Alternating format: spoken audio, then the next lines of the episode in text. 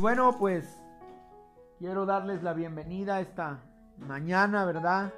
A todos los que están aquí de manera presencial, escuchando la palabra de Dios, pero también a todos los que nos escuchan, esperando que Dios hable a sus vidas y que esta palabra eh, pues sea de bendición para cada uno de ustedes y aún para su familia y la gente que les rodea porque creemos, ¿verdad? Que usted no solamente va a oír la palabra, sino que también la va a compartir a otras personas.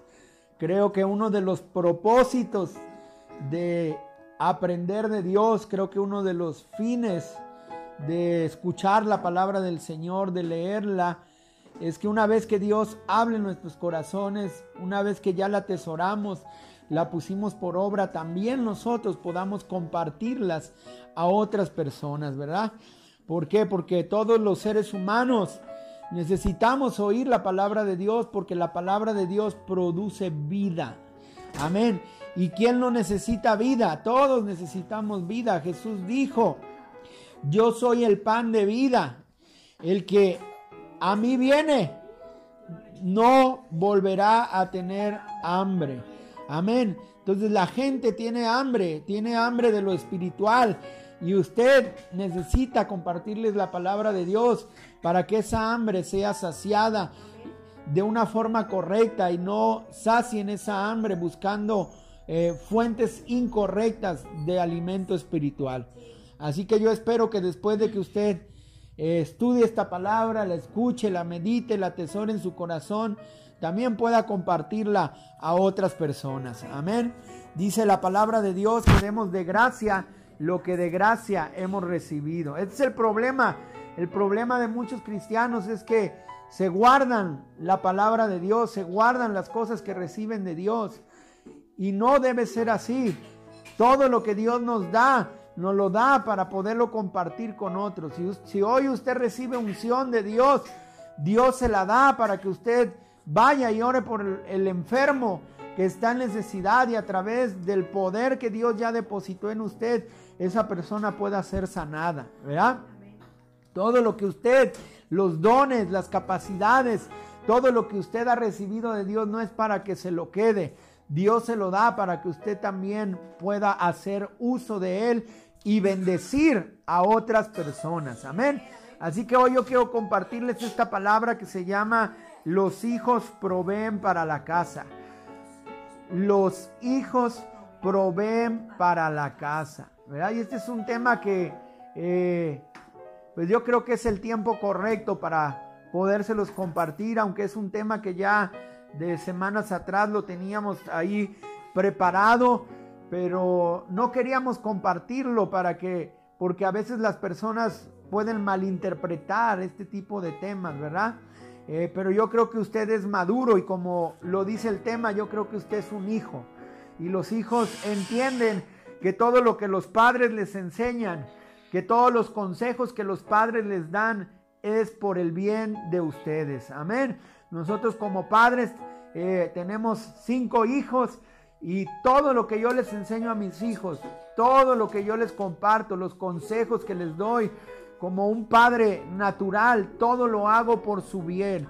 Aunque en ese momento ellos tal vez no lo entiendan, aunque en ese momento tal vez hasta puedan tener cierto coraje porque no les permito hacer ciertas cosas, ¿verdad? Pero llegará un momento en donde lo comprenderán y entenderán que cada palabra, cada consejo, cada eh, momento que aprovechamos para enseñarles algo, es por el bien de ellos. Así de igual forma, ustedes como hijos deben tener esa madurez, amados hermanos, de que cada cosa que les enseñamos, cada palabra que les compartimos, amén, es con el propósito de que ustedes mejoren, es con el propósito de que ustedes sean cada vez mejores personas, amén. La palabra de Dios en Timoteo dice que la escritura es útil útil para enseñar, para corregir, para redarguir, para instruir, con el propósito de que el hombre esté enteramente preparado para hacer buenas obras. Así que, hermano, cada palabra, cada enseñanza, cada instrucción que usted recibe es con el propósito de capacitarlo, de entrenarlo para que usted pueda llegar a hacer buenas obras en este mundo, en esta tierra, el tiempo de vida que Dios le permita estar aquí. Amén. Así que los hijos proveen, hermanos, para la casa. Y lo primero que usted tiene que entender y le tiene que quedar claro, y usted tiene que tener la identidad, la convicción de que usted es un hijo de Dios. Amén. De que usted, ¿verdad? Fue elegido, escogido, engendrado por Dios mismo. vamos a leer San Juan capítulo 1, versículo 12. Amén. A veces eh, me cuesta trabajo eh, entender a personas, ¿verdad? Que, que no llegan a, a tener el entendimiento, la comprensión de que Dios nos ha dado una identidad como hijos y esa es la identidad que usted tiene que tener. Usted tiene que tener una identidad clara de quién es delante de Dios, a dónde pertenece usted, de, dónde viene usted, a dónde va a ir. Amén. Nosotros como padres en lo natural le formamos a nuestros hijos una identidad y, y ellos si van a la calle y le preguntan, oye, ¿quién es tu papá? Ellos saben, identifican quién es su papá y quién es su mamá. Y si le dicen, oye, ¿y dónde vives? Ellos saben dónde viven, ¿verdad? Porque nosotros como padres hemos formado una identidad en ellos. Usted como parte del pueblo de Dios, usted tiene que tener una identidad y saber que usted es un hijo de Dios, no tener la duda de que usted es un hijo de Dios, de que usted pasó de ser creación de Dios para ser un hijo de Dios. Juan 1.12 dice de la siguiente manera. Mas a todos los que le recibieron, a los que creen en su nombre, les dio potestad de ser hechos hijos de Dios los cuales no son engendrados de sangre, ni de voluntad de carne, ni de voluntad de varón, sino de Dios. Escuche, yo no sé cuántos años atrás tenga que usted tomó la decisión de entregarle su vida a Dios, de haber abierto las puertas de su corazón para recibir a Jesús como su Señor y su Salvador, pero a partir de ese momento que usted abrió su corazón para invitar a Jesús a que Él viniera y se sentara en el trono de su corazón, a partir de ese momento usted, a usted le fue dado el derecho, el privilegio, la potestad de llegar a ser un hijo de Dios, una hija de Dios. Usted tiene ese derecho. Nadie se lo puede quitar. Nadie se lo puede arrebatar porque Dios se lo dio. Amén. Yo como padre biológico podría decir, Caleb no es mi hijo, Leví no es mi hijo y Celdita no es mi hijo, pero ellos saben que sí, porque por el hecho de haber sido engendrado por nosotros, ellos tienen ese derecho de ser nuestros hijos ante la sociedad y delante de Dios. Así usted, amado hermano, amada hermana, delante de Dios, aún hasta en el infierno, amado hermano, saben que usted es un hijo de Dios. El problema es que muchas veces usted no lo cree que muchas veces usted no cree que es un hijo de Dios. Usted es un hijo de Dios. El Padre lo engendró. Usted no fue engendrado por voluntad humana, por voluntad de hombre, de varón. Usted fue engendrado por Dios. Así que diga conmigo y con convicción, yo soy un hijo, yo soy una hija de Dios, yo tengo ese derecho, yo tengo ese privilegio, yo tengo esa potestad de ser un hijo de Dios. Se me ha dado ese poder de ser un hijo de Dios. Amén. Usted tiene ese poder, amado hermano, amada hermana, de ser un hijo de Dios. Primera de Juan capítulo 5, versículo 1. Primera de Juan, capítulo 5, versículo 1. Simplemente estoy tratando, amado hermano, de nuevamente recordarle que no se le olvide quién es usted, que no se le olvide que usted es un hijo de Dios, que usted tiene la identidad de un hijo y una hija de Dios. Amén. Primera de Juan 5, 1. Todo aquel que cree en Jesús, todo aquel que cree que Jesús es, es Cristo es nacido de Dios. Y todo aquel que ama al que engendró, ama también al que ha sido engendrado por él. Amén. Así que si usted ha creído en el Señor, por el hecho de haber creído, por el hecho de haber puesto usted su fe, su esperanza, por el hecho de tener usted la certeza, la seguridad de que Él es el Hijo de Dios, de que Él es su Salvador, de que Él murió por usted en la cruz del Calvario, derramó su sangre para el perdón de sus pecados, usted ha nacido de Dios. Usted ha nacido de Dios. Usted es una nueva persona en Cristo Jesús nuestro Señor. Usted es un hijo de Dios porque creyó porque creyó. Esa es nuestra fe, amado hermano. Yo creo que Jesús es mi Salvador. Yo creo que Jesús es mi Redentor. Yo creo que Él me amó. Yo creo que Él dio su vida por mí en la cruz del Calvario. Yo creo que Él me perdonó. Yo creo que ya ninguna condenación hay para mí porque he nacido de nuevo. Usted es un hijo de Dios. Dile al que está a tu lado, tú eres un hijo. Tú eres una hija de Dios porque has creído en Él. Usted pudo haber creído en otras cosas. Usted pudo haber creído en la hechicería, en la brujería. Usted pudo haber creído en los horóscopos. Usted pudo haber creído en todos los dioses que hay hoy en el mundo. Pero decidió poner su fe. Decidió poner su esperanza en el Hijo de Dios. Y por el hecho de usted haber creído en el Hijo de Dios, usted nació de Él. Usted fue engendrado por Él. Usted es una hija y un hijo de Dios con ciertos derechos, pero también con ciertas obligaciones. Amén. Vamos a leer ahora Mateo capítulo 12, versículo 50. Mateo 12, 50.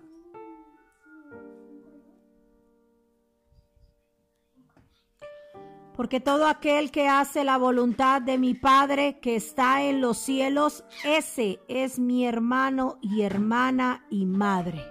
Escuche, amado hermano, qué bendición tan grande, qué privilegio tan grande nos dio el Señor Jesús de llamarnos a nosotros sus hermanos.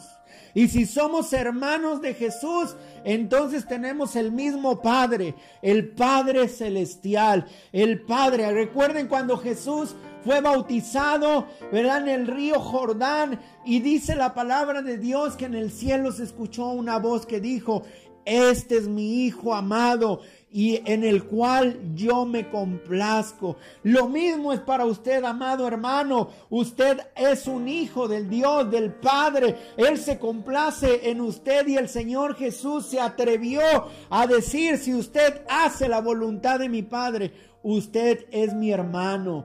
Los que hacen la voluntad de mi Padre, esos son mis hermanos, amado hermano. Así que usted es un hijo de Dios. Lo, vuelve, lo confirma el mismo hijo de Dios. El, eh, la misma palabra de Dios está confirmando que usted es un hijo. Así que usted no tiene por qué dudarlo.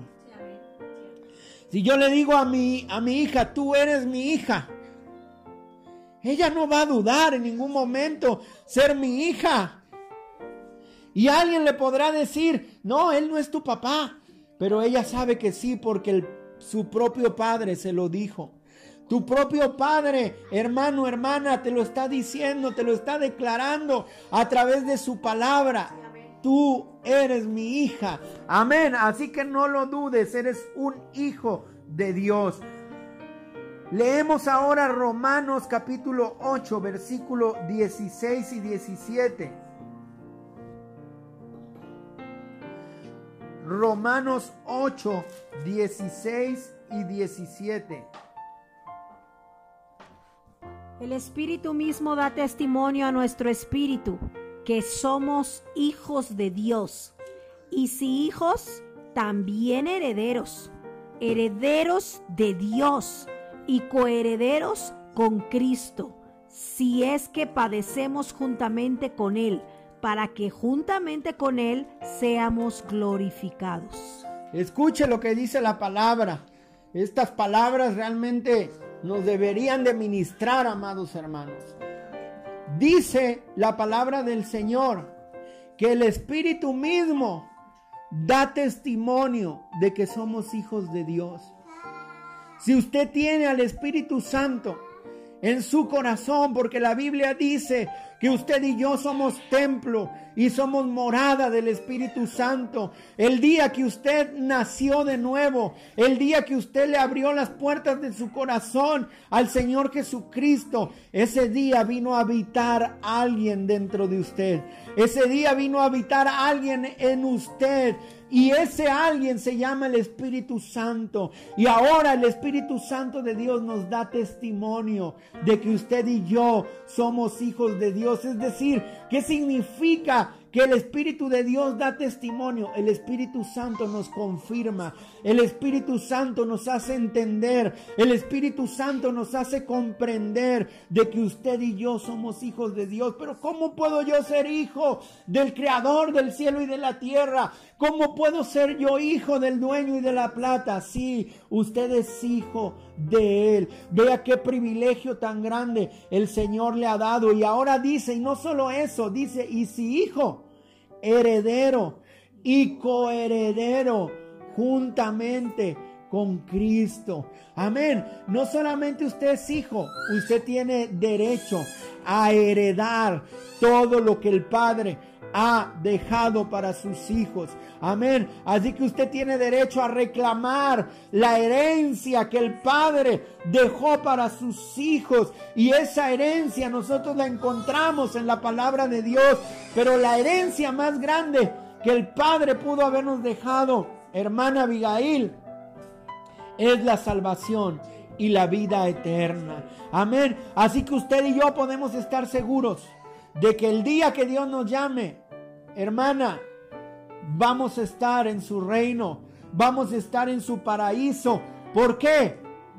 ¿Sabe por qué? No por lo que usted haga, no porque usted sea muy bueno o buena, sino porque Dios le dio a usted ese derecho, Dios le dio a usted ese privilegio tan grande de ser hijo. ¿Quién se lo dice? No se lo está diciendo un hombre, no se lo está diciendo un pastor, el mismo Espíritu Santo le está dando testimonio de que usted es un hijo y no solo un hijo, un heredero.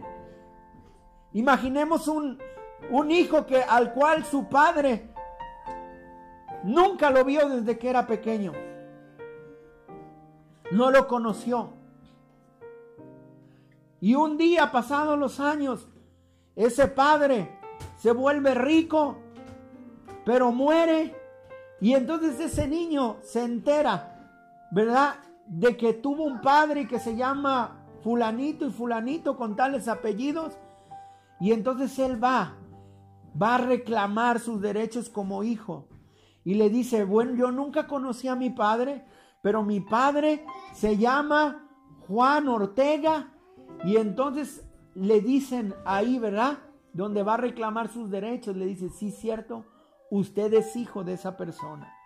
Nosotros damos testimonio de que usted es hijo de Él y como es su hijo, entonces usted verdaderamente tiene derecho a reclamar de esa herencia. Amado hermano, el Espíritu Santo está dando testimonio. El Espíritu de Dios que vive en usted da testimonio de que usted es hijo. Y si usted es hijo, también es heredero. Amén. Así que diga conmigo, yo soy un hijo yo soy una hija de Dios. Lo creo, lo creo, lo creo. ¿Por qué lo creo? Porque el Espíritu me está dando testimonio de que yo soy hijo de Dios. La palabra da testimonio de que yo soy un hijo de Dios. La palabra lo declara. Y si mi padre lo dijo, si mi padre lo declaró, entonces yo lo creo. Amén. Pero escuche, amado hermano. Ahora que usted ha entendido que, este, que usted es un hijo, que no duda de esa identidad que el Padre le ha dado a usted, que no duda de ese derecho, de ese privilegio que el Padre le dio a usted. Ahora usted tiene que entender que hay palabras, Hay palabras escritas en la palabra de Dios que Dios demanda que los hijos la cumplan. Escuche, yo en mi casa tengo reglamentos, pero yo no puedo exigirle al hijo del vecino que vive enfrente o que vive a la derecha o a la izquierda que cumpla las mismas reglas que yo impuse para mis hijos en él. No, porque no son mis hijos. Esas reglas son para mis hijos.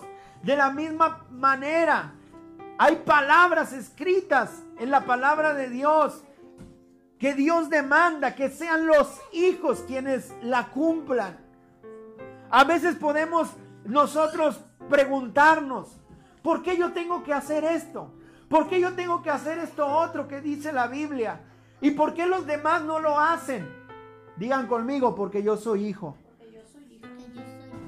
Y entonces cuando tú entiendes que tú eres hija e, hijo, tú también comprendes, ¿verdad? Que la mayoría o muchos de los mandamientos escritos en la palabra de Dios, Dios demanda obediencia de los hijos.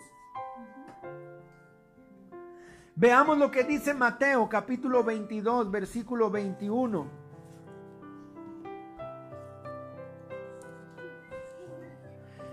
Y ahí vamos a ver uno de los mandamientos o una de las cosas que Dios demanda de los hijos. Porque recuerden, la palabra del día de hoy es los hijos proveen para la casa. Así que si usted es un hijo, usted tiene que entender esto. Si usted es un hijo, usted tiene que entender, ¿verdad? Que esto es para usted. Amén. Veamos lo que dice Mateo 22, 21. Le dijeron, de César y les dijo, dad pues a César lo que es de César y a Dios lo que es de Dios. Vean lo que nos enseña la palabra de Dios. La palabra de Dios nos dice que hay una parte de lo que usted tiene que le pertenece a Dios. Hay una parte de todo lo que usted recibe de todo lo que Dios le da y esa parte le pertenece al Señor. Lo demás usted lo puede ocupar para pagar sus impuestos, para pagar sus gastos, para pagar eh, las deudas o para lo que usted decide invertir su dinero. Pero la Biblia nos dice, una parte de eso le corresponde a nuestro Padre. Una parte de eso le corresponde a nuestro Dios. Por eso dice, den al César. No está mal darle al César. No está mal pagar nuestros impuestos. No está mal invertir nuestro dinero. Denlo. Si tienen que dárselo al César, déselo al César. Pero no se olviden de darle a Dios lo que es de Dios. Es decir, no es tuyo, no te pertenece, no es de tu propiedad, no puedes decidir sobre eso. Eso le pertenece a Dios. Y tú como hijo lo tienes que comprender. Tú como hijo tienes que entender, amén, que Dios te pide eso. Que Dios te pide que entiendas, que comprendas que una parte de todo lo que tú recibes le pertenece a nuestro Señor. Vean lo que dice Primera de Crónicas 29, 14. Y de ahí nos brincamos al versículo 16. 29, 14. Y de ahí versículo 16. El 29, 14. Porque ¿quién soy yo y quién es mi pueblo? para que pudiesen, pudiéramos ofrecer voluntariamente cosas semejantes, pues todo es tuyo y lo he recibido de tu mano y eso te damos. Y luego, 16. 16. Oh Jehová Dios nuestro, toda esta abundancia que hemos preparado para edificar casa a tu santo nombre, de tu mano es y todo es tuyo. Amén, amén. Verán, hermanos, entonces vean, ¿qué nos está diciendo el Señor en la palabra? Todo lo que usted tiene y todo lo que yo tenemos. ¿Qué le podemos dar nosotros a Dios si todo lo hemos recibido de nuestra mano? de su mano, perdón. Si usted tiene una casa, usted como hijo tiene que aprender a reconocer que esa casa se la dio Dios. Si usted tiene un carro, usted como hijo tiene que aprender a reconocer que ese carro se lo dio Dios. Si usted hoy tiene un trabajo, tiene un sueldo y puede disfrutar de muchas cosas, ¿verdad? Usted como hijo tiene que aprender a reconocer que es Dios quien se lo dio, que fue su padre, que es su padre quien se lo provee, que es su padre quien se lo dio. Por eso, hermano, ¿qué podemos darle nosotros a Dios si todo, todo le pertenece a Él? Pero miren, desgraciadamente, hay hijos que son malagradecidos. Hay hijos que son ingratos, que aun cuando el Padre les da, ellos no quieren dar nada para el Padre. A mí me ha tocado ver en lo natural, ¿verdad? Padres que les dieron todo a los hijos. Padres que le proveyeron todo a los hijos. Escuela, alimento, cuidados, doctores, medicinas. Aun cuando ya fueron grandes, ¿verdad? Tal vez les dieron una casa donde vivir. Y cuando llega el momento en donde el padre necesita recibir de los hijos, los hijos no quieren darle nada cuando todo lo recibieron del Padre. Seamos hijos agradecidos. Seamos hijos que sabemos reconocer que somos hijos, pero que también reconocemos que todo lo que tenemos es por Él. Que todo lo que poseemos lo hemos recibido de su mano. Y que como hijos no podemos negarle nada. No podemos negarnos a darle a Dios, ¿verdad? Lo que es de Él, porque ni siquiera es de nosotros, le pertenece a Él. Amén. Vamos a leer un versículo que es muy leído para recordarles a ustedes cuál es una de nuestras responsabilidades como hijos. Malaquías 3, versículo del 9 al 10.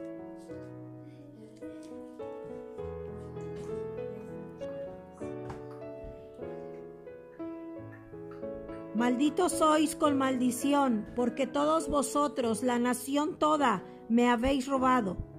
Traer todos los diezmos al alfolí y haya alimento en mi casa. Y probadme ahora en esto, dice Jehová de los ejércitos. Si no, os abriré las ventanas de los cielos y derramaré sobre vosotros bendición hasta que sobreabunde. Amén. Entonces, ¿qué nos pide a nosotros el Señor? Como sus hijos, traed los diezmos. Y unos versículos antes dice, los diezmos y qué, y las ofrendas. Y termina diciendo, y haya alimento en mi casa. Porque tus diezmos, hermano, tienen un doble propósito. Tus diezmos tienen como propósito el sustento de la casa de Dios. En la casa de Dios tiene que haber sustento. La casa de Dios se tiene que sostener de alguna manera. Nosotros no dependemos de los hombres. Nosotros no dependemos del gobierno.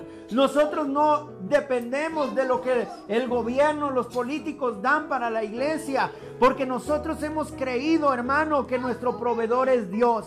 Y Dios sustenta la iglesia. Dios sustenta su casa. Dios sustenta su templo a través de los diezmos a través de los hijos, a través de, que, de lo que los hijos proveen para la casa. Amén. Y eso es algo que a veces como hijos se nos olvida, hermanos, que realmente nosotros tenemos eh, esta, este deber de cumplir con esta palabra, de proveer para la casa de Dios, de proveer para, para sostener la casa de Dios en estos tiempos difíciles, hermanos en estos momentos difíciles que estamos viviendo, donde muchos hermanos han dejado de ir a la iglesia, donde muchos hermanos han dejado de asistir a la iglesia, se han olvidado de, su casa, se han olvidado de proveer para la casa de Dios. Y estoy seguro que muchos pastores, muchos siervos de Dios están tronándose los dedos y mordiéndose las uñas para buscar la manera, ¿verdad? De solventar los gastos para sostener la casa de Dios. Sí, dependemos de Dios. Creemos en Dios, que Dios es el proveedor y Él no nos va a dejar solos. Pero también no debemos de olvidar nuestro deber como hijos. No debemos de olvidarnos de que nuestro deber como hijos, ¿verdad? Es sostener la casa de nuestro Padre. Porque no se trata solamente de decir somos hijos y olvidarnos, ¿verdad? De los deberes que como hijos tenemos sino realmente tenemos, hermanos, que ayudar, que proveer para la casa de Dios. Amén.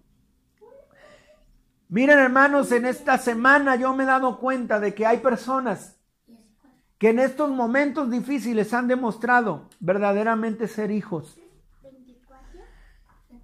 Y esta palabra surgió precisamente al ver el testimonio de estas personas, de ver cómo algunos hermanos se han preocupado para traer provisión para la casa de Dios. Para traer, para ver que no falte nada en la casa de Dios. Pero también me he dado cuenta de que hay otros hermanos que sí se han olvidado de eso. Y esta palabra precisamente, hijo, hija que me escuchas, es para motivarte para motivarte, para recordarte que no se te olvide tu deber de proveer para sostener la casa de Dios. Muchas iglesias en este país y tal vez en otros países van a cerrar. Van a cerrar ¿por qué? Por la falta de responsabilidad de los hijos. Porque a muchos hijos se les olvida. Porque muchos hijos dicen, pues ya no voy a la iglesia, ya no voy a la casa de Dios, pues como no voy a la casa de Dios, pues tampoco doy mis ofrendas y tampoco doy mis diezmos. No. Si tú verdaderamente eres, tienes identidad de hijo, busca la manera, la forma de hacer llegar tus diezmos y tus ofrendas a la casa de Dios. Porque este no solamente es un mandamiento, sino es un mandamiento con promesa que dice que si tú traes los diezmos a la casa de Dios para que no falte el alimento, el Señor promete abrir las ventanas de los cielos y derramar bendición sobre tu vida hasta que te sobre y abunde. Si tú quieres tener, tienes que dar. Y este es un círculo, Es un círculo que no se acaba. Das y recibes, das y recibes. ¿Cuándo se termina? Cuando tú dejas de dar. Así que, amado hijo, amado hermano, recuerda que tus diezmos tienen un doble propósito. Número uno, sostener el templo, sostener la casa de Dios, sostener el lugar en donde por muchos años tú te has estado reuniendo. No te olvides de ese lugar. No te olvides que muchos, aunque ahorita no están haciendo reuniones, tienen que pagar la renta que aunque muchos no están haciendo reuniones, tienen que darle mantenimiento a ese lugar. Hay que pagar la luz, hay que pagar el agua. Hijo, recuerda, trae tus diezmos al alfolí. Y el otro propósito, el segundo propósito de traer los diezmos y las ofrendas es para sostener a los ministros. A mí algunas personas me han dicho, me han preguntado, pastor, ¿y para qué ocupan los diezmos y las ofrendas? Y a mí no me da vergüenza decirles, porque esto no es una vergüenza. El ministro, el pastor, el siervo de Dios realiza un trabajo y la Biblia dice que el obrero es digno de su trabajo y créanme, ahora con esta situación el trabajo se ha multiplicado. Porque si antes se predicaba dos veces a la semana, hoy tiene uno que preparar dos, tres, cuatro temas diarios para compartirlos y transmitirlos en vivo. Estamos escribiendo libros, manuales. Estamos preparándonos para lo que ha de venir. El trabajo se ha multiplicado y el obrero es digno de su salario. Y esto es algo que los hijos deben de entender. Es algo que los hijos deben comprender. Nosotros como pastores tenemos la obligación, la responsabilidad de enseñarles a nuestros hijos sobre estos temas y decirles a los hijos cuál es su deber. ¿Verdad? Y el, el otro propósito de dar tus diezmos es sostener a los ministerios, sostener el ministerio pastoral, sostener a la familia pastoral, para que el pastor tenga para comprarse sus alimentos, para que el pastor tenga, ¿verdad? Para comprarse sus tortillas, para que el pastor tenga para pagar la luz de su casa, el agua de su casa, para que el pastor tenga para todas, suplir todas sus necesidades. Escucha, hijo de Dios. La Biblia dice que no hemos visto justo desamparado, ni que mendigue pan. Escucha, yo no te estoy compartiendo esta palabra como una forma de mendigar o, manipular para que tú des.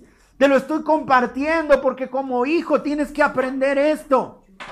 Y si tú no das, aún la palabra de Dios dice que Dios no va a desamparar a los justos. Dios va a ver la forma, la manera, porque Dios tiene miles de formas y miles de maneras de bendecir a sus hijos. Pero sí te digo a ti como hijo de Dios, como hijo de casa, tienes que entender que el hecho de dar tus diezmos tiene el propósito de sostener al ministerio. Tus diezmos son importantes. Si alguien te había dicho que no eran importantes, yo hoy te digo, sí son importantes. Porque con tus diezmos se hace la obra de Dios. Con tus diezmos podemos echarle gasolina al carro para ir a predicar. Con tus diezmos hoy podemos pagar el internet para poder transmitir en vivo. Son importantes, pero no son indispensables. Esa es la diferencia. ¿Por qué no son indispensables? Porque si tú no lo dieras, Dios es el proveedor. El proveedor es Dios. La fuente de provisión es Dios. Así que, amado Hijo de Dios, Entiende, Malaquías capítulo 3, versículo 9 dice, traed los diezmos al alfolí y haya alimento en mi casa. Que no falte el alimento en la casa de Dios. Y eso, esto que te estoy predicando, escucha, esto que te estoy compartiendo, hijo, se llama amor por la casa. Digan conmigo, se llama amor por la casa. Cuando un hijo ama su casa, cuando lo natural un hijo ama su casa, ama a sus padres, ama a sus hermanos, y ese hijo llega a un nivel en donde ya está siendo productivo, obteniendo ingresos, ese hijo se va a preocupar. Se va a preocupar para que en la casa no falte de comer. Se va a preocupar para aportar para la casa porque ama su casa. Y la casa, en la palabra casa, eh, en la Biblia se refiere a familia, pero también al lugar en donde habitamos. Los hijos espirituales que aman su casa van a proveer para la casa. Por eso nosotros como pastores tenemos que enseñarles a, a los hermanos, a los hijos, a que amen la casa de Dios.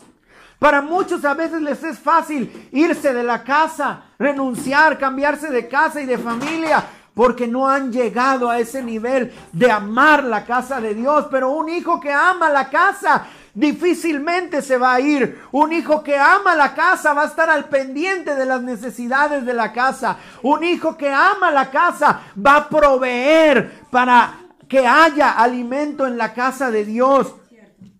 Amén. Vean lo que dice Primera de Crónicas, versículo 29. Perdón, capítulo 29, versículo 3, y ese lo voy a leer yo en la nueva versión internacional. Primera de Crónicas, capítulo 29, versículo 3.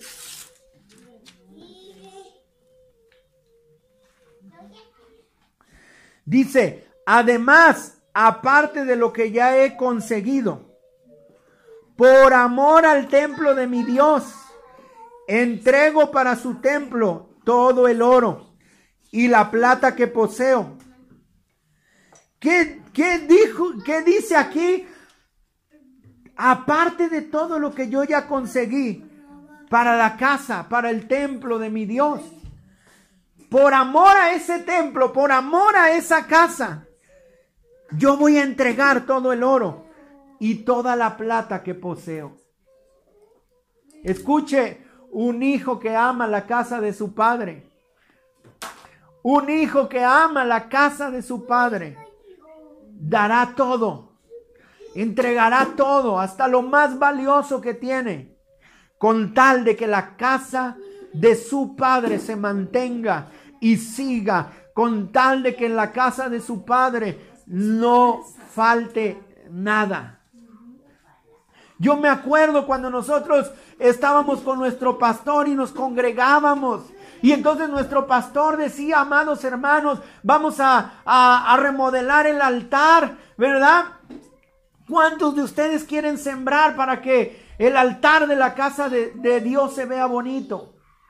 Y aquellos que amaban la casa de Dios, aquellos que amaban, que tenían un amor, que habían desarrollado un amor por esa casa, que tenían la identidad de hijos, daban para la casa, proveían para la casa, velaban también por las necesidades del pastor. Amén. Así que, amado hermano, que no se te olvide, eres un hijo y los hijos proveen para la casa. ¿Cuándo proveen? Cuando han llegado a desarrollar un amor por la casa.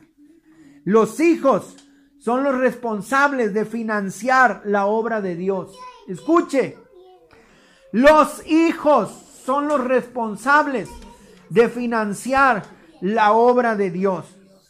No es el gobierno, no es la gente del mundo, son no son las asociaciones civiles, son los hijos los que tienen que financiar la obra de Dios. Y escuche, la obra de Dios es muy grande.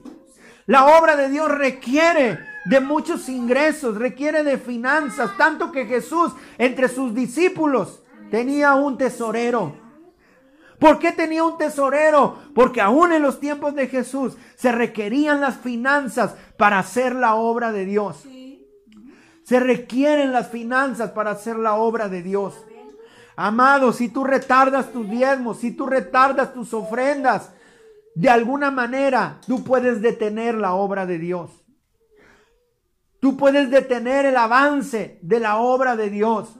Pero si tú siembras, si tú das, si tú eres fiel y aún aportas más, porque hay hijos que a veces hasta dan más de lo que deberían de dar, están apoyando al avance de la obra de Dios. Están provocando de alguna manera que la obra de Dios siga creciendo. Amén. Si usted dice, pastor, pero ¿para qué quieren tanto dinero, hermano? La obra de Dios requiere. La obra de Dios es mundial. La obra de Dios requiere de muchas finanzas. Amén. Y son los hijos quienes deben financiar la obra de Dios. Proverbios capítulo 3, versículo 5, y de ahí nos brincamos al versículo 9.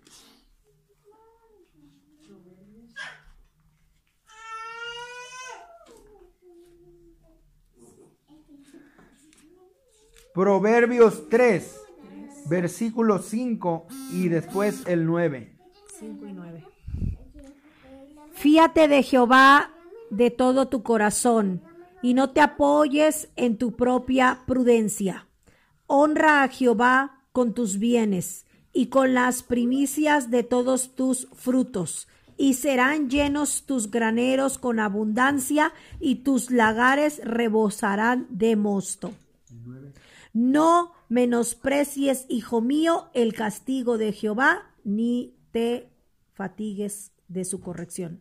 Hasta el 10, hasta el 10. Ok. Bueno, entonces vean, dice, honra a Jehová con tus bienes.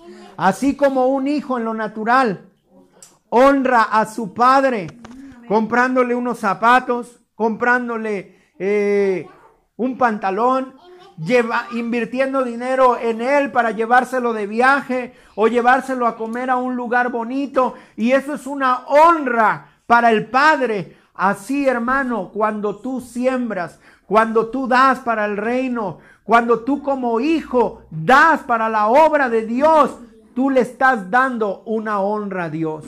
Y Dios se siente honrado por ti. Dios se siente honrado por ti porque sabe, amado hermano, tal vez el esfuerzo que tú estás haciendo para poderle dar a Él. Y termino con un versículo que está en Filipenses 2.13. Filipenses 2.13.